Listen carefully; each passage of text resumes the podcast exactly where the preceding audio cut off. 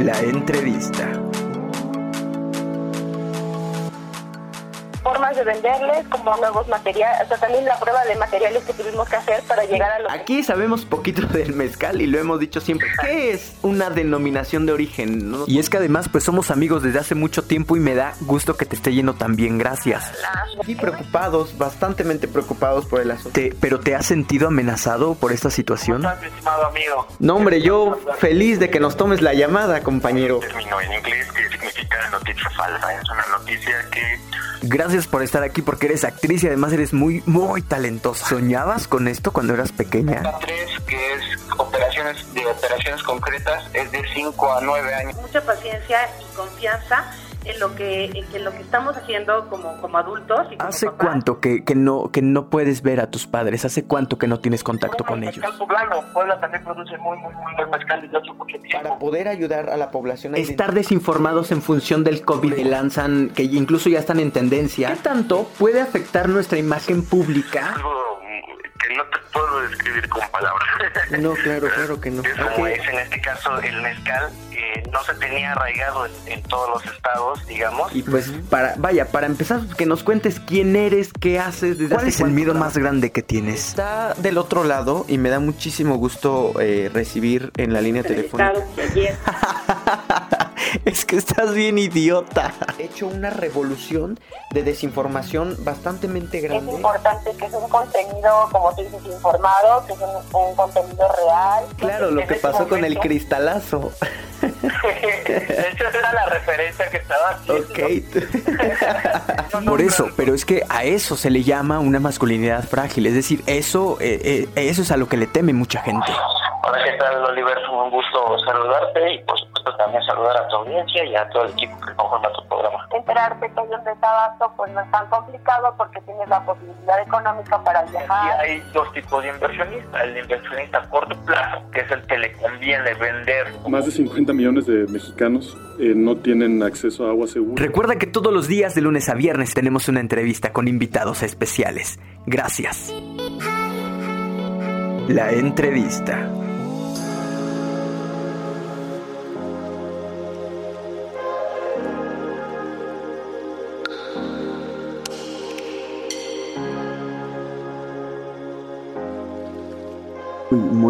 Oigan, este, ya estamos por iniciar una nueva entrevista con un nuevo invitado en este espacio radiofónico, pero antes de eso, me gustaría pedirles que vayan corriendo a nuestras redes sociales. Estamos en, en Facebook, en Twitter y en Instagram. Eh, también entren a YouTube y a Spotify y estamos como Israel Oliver. Podrán encontrar todo el material que hacemos en este espacio eh, radiofónico, pues para que estén completamente informados. Además hacemos entrevistas siempre con grandes profesionistas, con gente que, que verdaderamente adora su profesión. Y me dice producción que ya tenemos en la línea y, me da muchísimo gusto y le agradezco enormemente a mi estimado Daniel Garza. Él es eh, psicoterapeuta, y nos ayudará en temas, vaya, eh, que hemos tratado de tocar aquí en, en diferentes ocasiones, siempre con cuestiones de perspectiva de género, pero hoy de manera muy en particular vamos a hablar sobre las masculinidades. Dani, Dani, ¿cómo estás? Muy buenos días. Hola, muy buenos días, Oliver. ¿Qué tal? ¿Cómo estás? ¿Cómo amaneciste? Pues muy bien, muy bien, la verdad. Este, muy animoso y muy acompañado, entonces fue una, una ventaja. Los niños llegaron. Sí, siempre, siempre los, los niños inyectan energía a todos. Sí, cuando no la roban, la, la inyectan. sí te creo, sí te creo. Oye, este, nada, pues mira, eh, te- no, nos haces el enorme favor de tomar esta llamada para eh, hablar acerca del, del asunto de las masculinidades, que además es un tema eh, que en los medios de comunicación, yo, yo lo digo de esta forma, en los medios de comunicación han estado tomando fuerza de manera muy reciente, pero no es un tema reciente, es un tema que lleva años, ¿no? De, de investigación, de trabajo. Sí, sí. eh, es un tema reciente tal vez en, la, en las bocas de, de las personas que, que andamos a pie. Pero bueno, como tal ha sido un tema de estudio por más de 40 años, ¿no? Por distintos profesionales y que ha cobrado mayor relevancia en países como Australia, Estados Unidos, Inglaterra y que también ha eh, tenido una importancia, pues bueno, con, un peso eh, grande en Sudamérica, específicamente en Chile, en Argentina, ¿no? Se nos viene presentando ahorita en México como un espacio para trabajar distinto a la denuncia o a la simple denuncia del machismo de unos 13, 14 años para acá, con el trabajo, bueno, pues muy fuerte y muy continuo de una fundación que se llama Gendes, que está en la Ciudad de México. Ok, ahora, ¿tú cuánto tiempo llevas eh, metido en este asunto?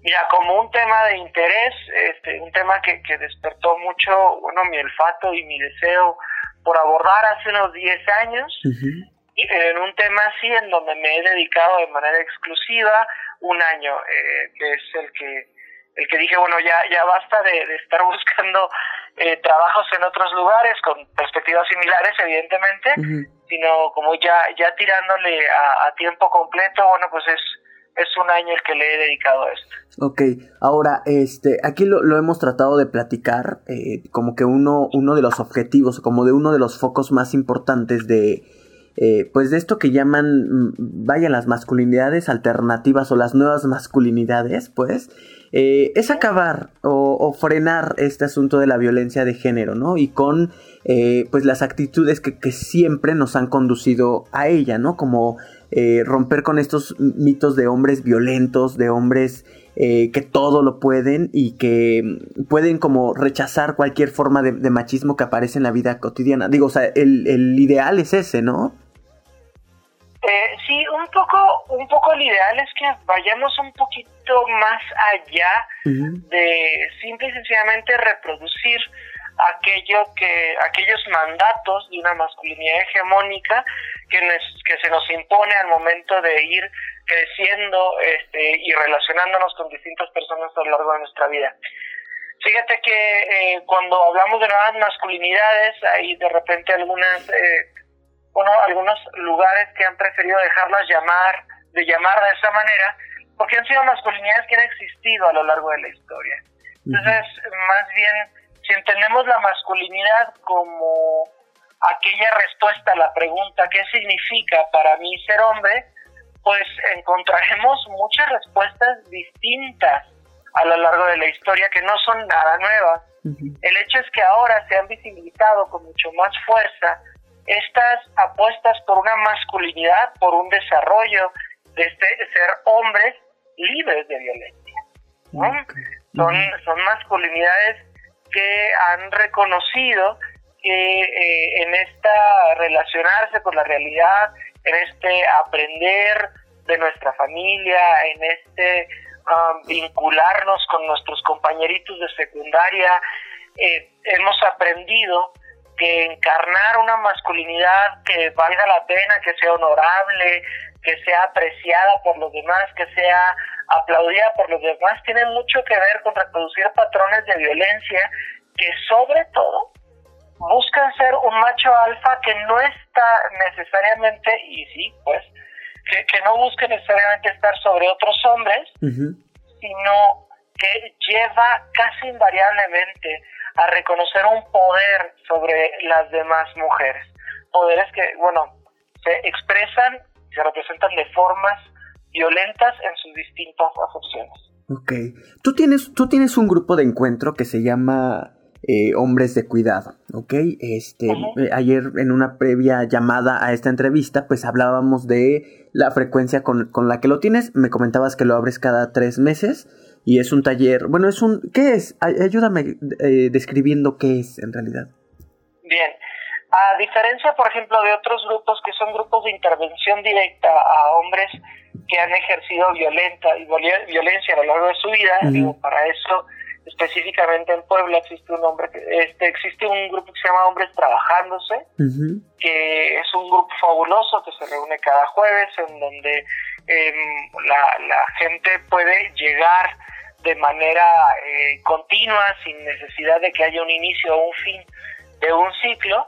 El grupo eh, que yo acompaño, se llama Hombres de Cuidado, tiene el objetivo de generar un espacio en donde se vayan señalando cómo las dinámicas de género que hemos aprendido nos llevan a perpetrar violencias contra las personas que más amamos contra nosotros mismos y, con, y en general en contra del medio, ¿no? Eh, por ahí hay una frase muy bíblica, pero que me parece muy ilustrativa, este que es de Pablo en la carta a los romanos, que dice, no hago el bien que deseo, sino el mal que no quiero.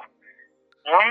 Esta, esta expresión en donde yo no hago el bien que deseo, sino el mal que no quiero, es una expresión que he escuchado de muchos hombres en donde lo que desean es amar o relacionarse de una manera muchísimo más digna o menos cargada de estereotipos o menos cargada de esta violencia contra nosotros mismos. Más amorosa, tenemos pues. que reproducir, exacto, eh, patrones de poder, sumisión y violencia hacia otras personas y más bien encargarnos de amar bien, de amar más y mejor. Entonces, en el grupo que yo acompaño, a través de seis, de ocho sesiones de dos horas, se van reflexionando estos temas, en donde apoyados en la um, en los grupos de encuentro rogerianos de Carl Roger, eh, la, la, gente se va topando con nuevos contenidos, pero dialogándolos no desde la teoría y cómo profundizando en ella, por ejemplo, de una manera académica, sino narrando sus propias historias en relación con los contenidos y compartiéndolos con otros hombres, siendo así un espacio distinto que va generando una confianza en donde la vulnerabilidad se va compartiendo de una forma muchísimo más libre y vamos acostumbrándonos entre nosotros a escuchar, contener, aceptar, no juzgar y no competir. Hijo, que además, este, pues yo creo que es lo que más hacemos.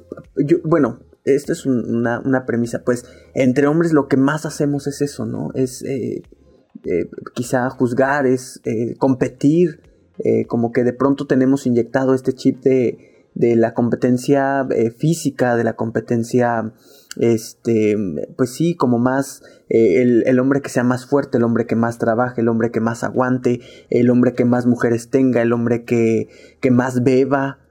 ¿cómo, ¿Cómo se batalla con este asunto, Daniel?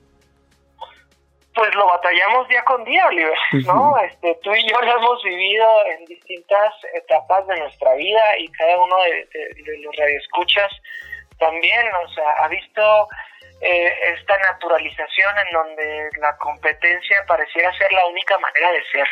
Es decir, si no soy el mejor, no soy nadie, ¿no? Hay frases terribles, yo creo que lapidarias, ¿no?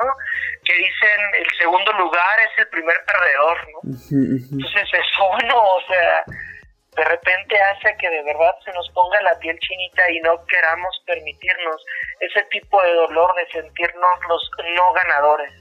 Y después justificamos en situaciones, eh, vamos a decirlo así, como si fueran naturales, como si fueran biológicas, el hecho de el hombre biológicamente está predispuesto a competir. No, no, no.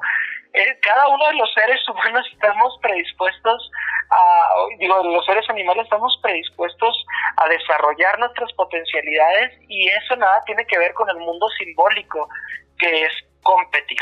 Eso sí, es una construcción social y que se nos ha reproducido de tal manera que de repente pareciera un mandato que si no cumplimos estará llamado a hacernos sentir bastante, bastante mal, bastante, bastante mediocres.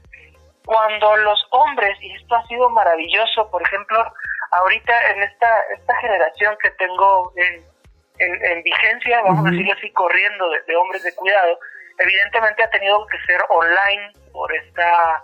Eh, por esta pandemia uh -huh. que todos nosotros estamos cruzando. Uh -huh. Bueno, es un grupo que en donde seis hombres que están cada uno recluidos en su casa, unos con hijos, otros viviendo con sus padres, otros viviendo con su pareja, otros este, lidiando o solos con también su familia y después yéndose a vivir solos para seguir trabajando en sus lugares de, de residencia actual, que no son los lugares de nacimiento.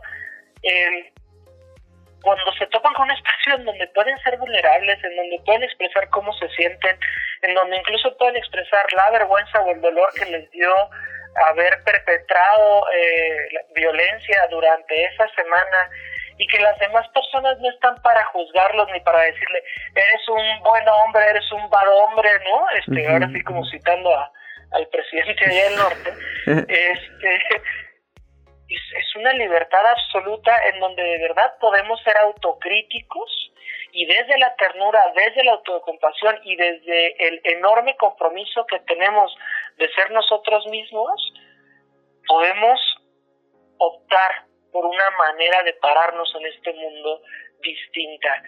Sí la competencia, ¿no? que tiene mucho que ver con este mandato de la masculinidad hegemónica, en donde tenemos que ser los machos alfa, pelo en pecho, lomo plateado, ¿no? que, hemos visto en distintos memes de, las, redes sociales, nos, nos fastidia bastante.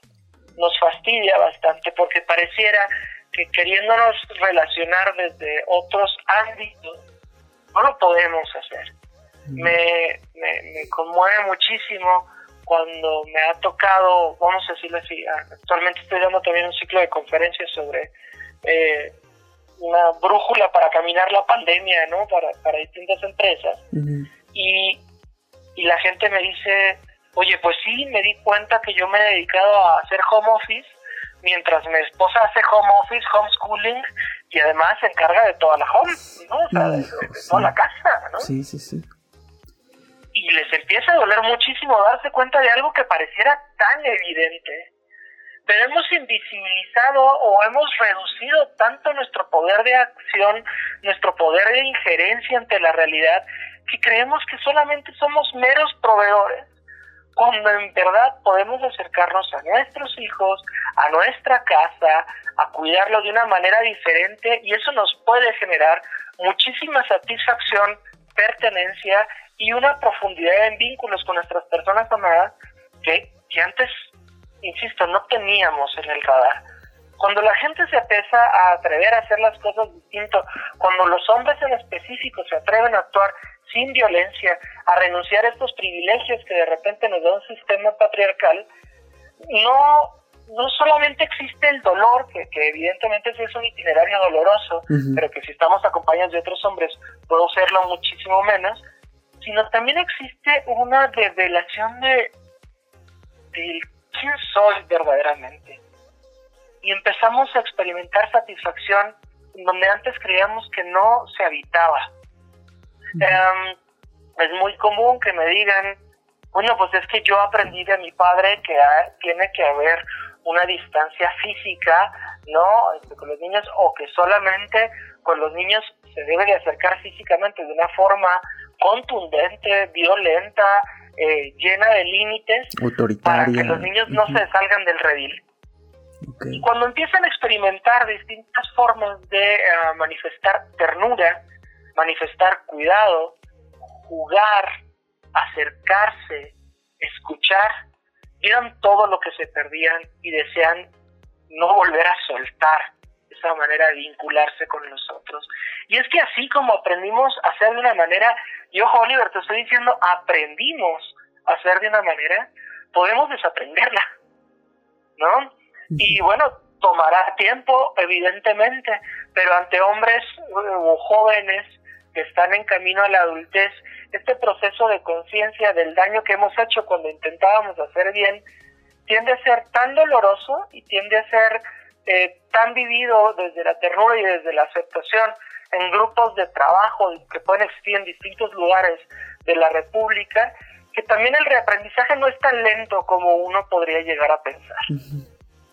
Este, en este, en esta búsqueda, pues, de, de, vaya, en el trabajo que tú haces desde Hombres con Cuidado, ¿cuál dirías que es como la, la preocupación más grande que tienen los usuarios? Es decir, cuando se acercan contigo, eh, quiero pensar que lo hacen ya teniendo un previo panorama de lo que van a trabajar, pues, eh, y quizá algunas preocupaciones eh, que los llevan a tomar este, bueno, a, formar parte de estos grupos de encuentro. Pero, ¿qué dirías tú que es lo que más les preocupa al momento de ya estar contigo trabajando? ¿O qué es lo que más van a trabajar, vaya? Mira, vienen a trabajar mucho la situación de pareja, ¿no? Eh, o sea, hay dos temas esenciales. Ellos se pueden dar cuenta de que están cometiendo violencia, que se están alejando cuando su misma relación de pareja notan que no está funcionando. Notan que de repente no pueden expresar lo que verdaderamente sienten, viven por la otra persona, experimentan miedo por perderla o han incluso visto la cara de su pareja el miedo que les tiene, el respeto, el muy entrecomillado, ¿no? Que, que se refleja en lejanía, en una sumisión de repente llena de coraje. Cuando, se dan cuenta, se ha divertido.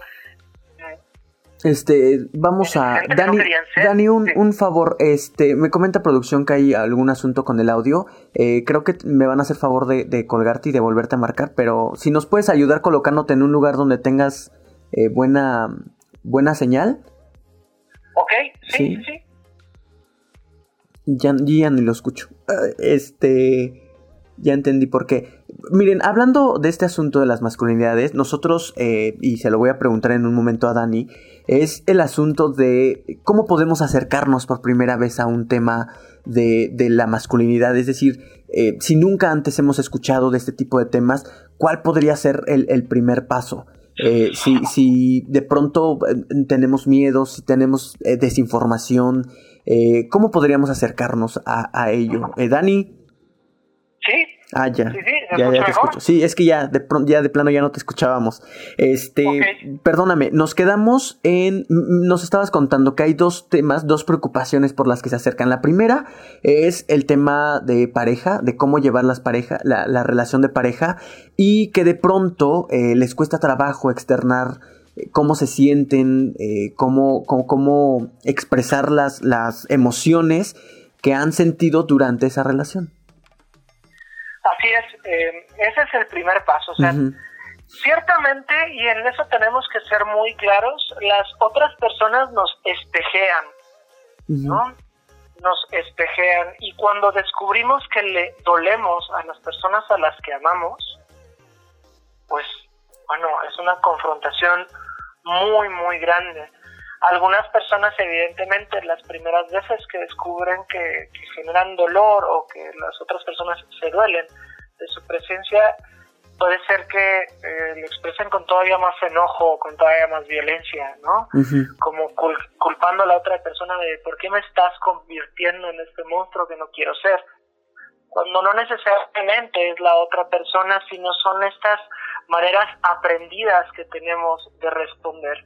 Y por ahí quiero decir, es, es justo cuando me empiezo a desconocer en mis deseos, uh -huh. cuando, cuando no hay una no hay una congruencia o no hay una línea entre lo que pienso que soy y el reflejo que las otras personas tienen de mí.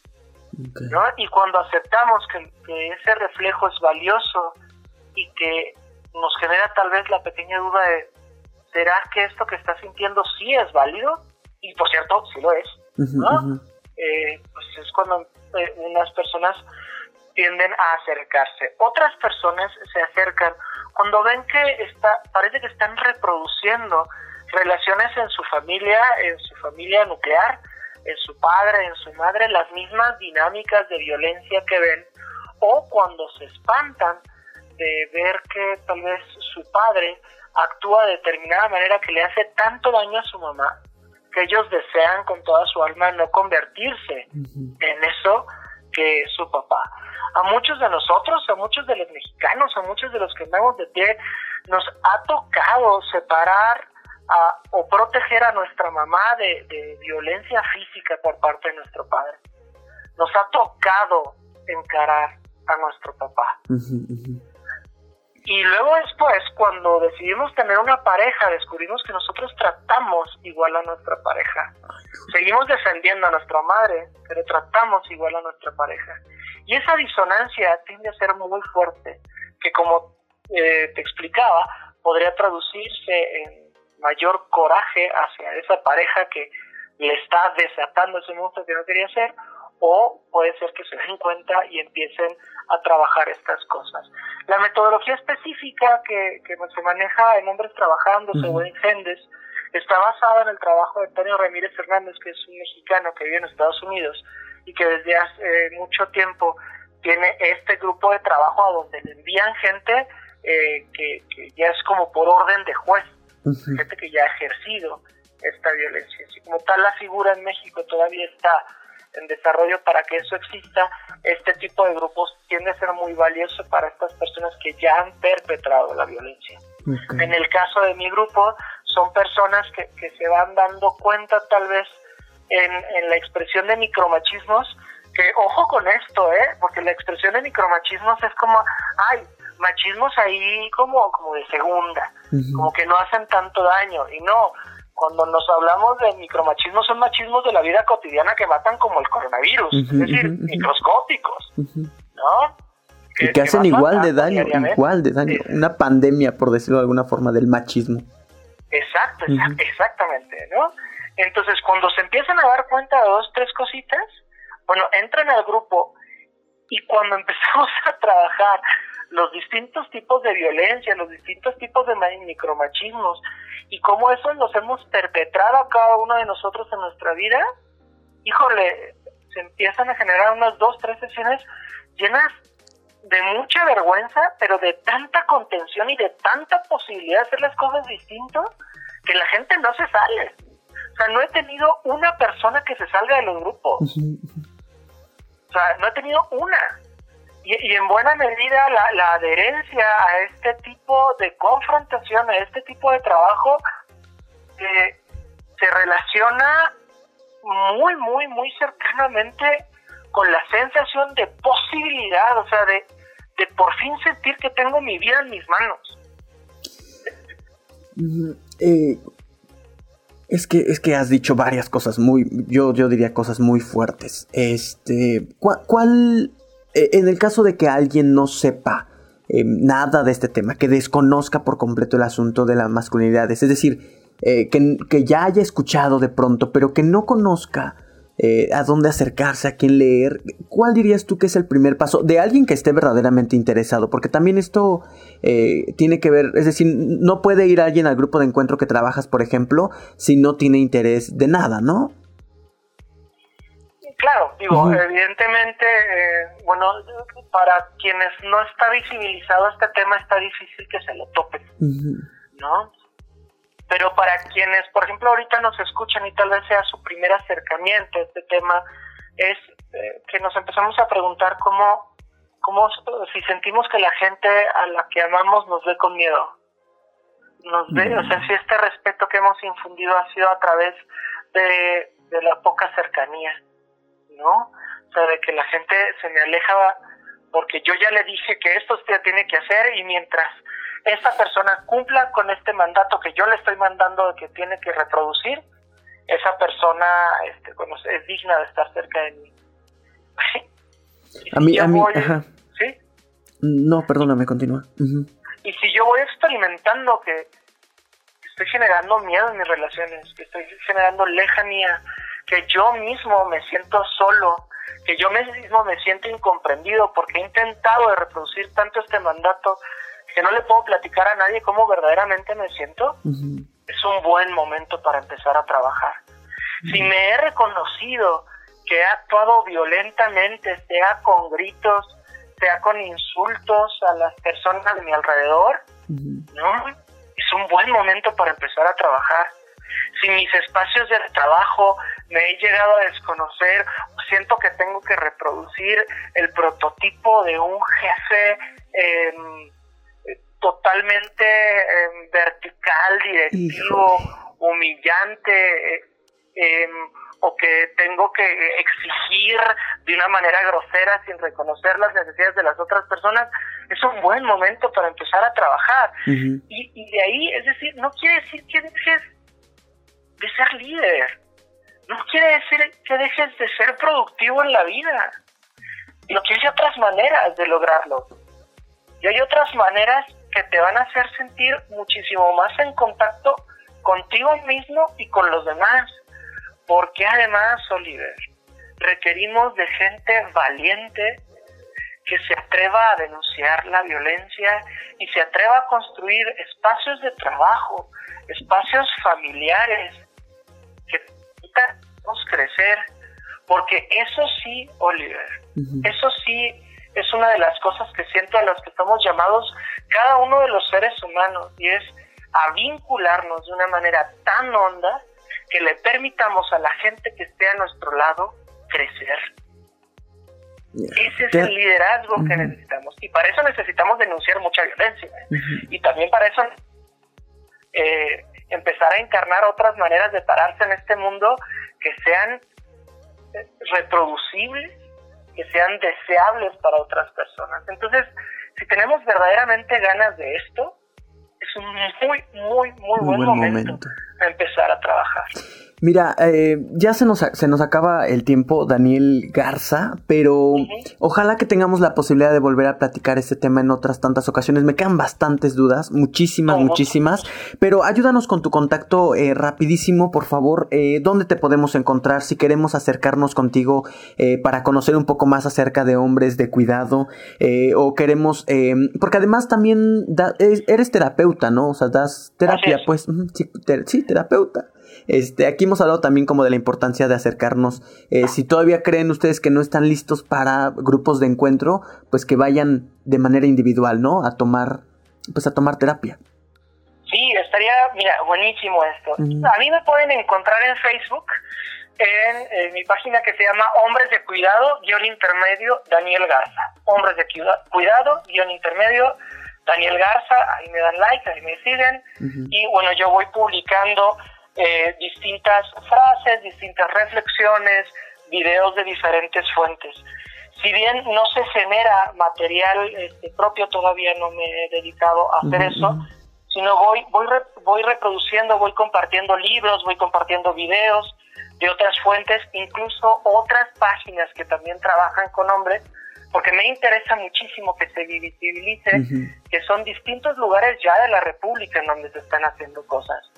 Ahora, en Instagram estoy en hombres.de.cuidado, así me pueden encontrar en Instagram, eh, donde también, tanto en Instagram como en Facebook, voy ofreciendo distintos lives con diferentes invitados, en donde vamos hablando de este tema.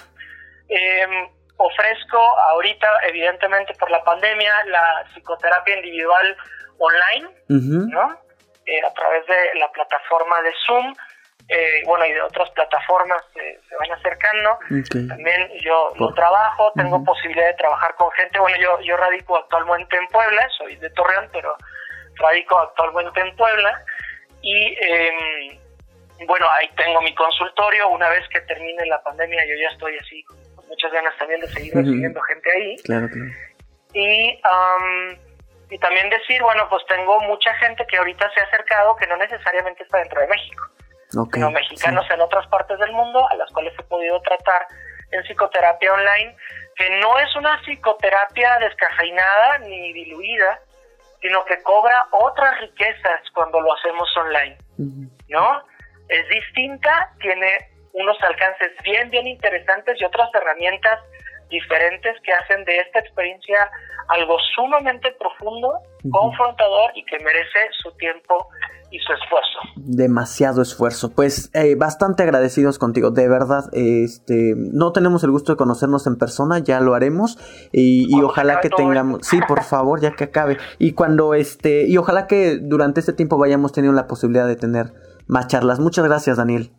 hombre, de verdad, muchas de nada y que sepas que estoy acá para servir. Bien, bien, pues un abrazo. Muchas gracias, cuídate.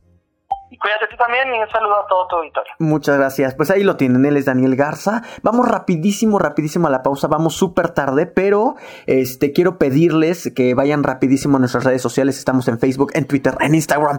Estamos en YouTube. ¿Qué más? Ah, en Spotify también. Vayan a escuchar esta charla. Está, a, mí, me fascina. Este, pero ya, vamos rapidísimo. Les ah, estamos como Israel Oliver. En todo, búsquenos como Israel Oliver. Vamos a la pausa. Regresamos.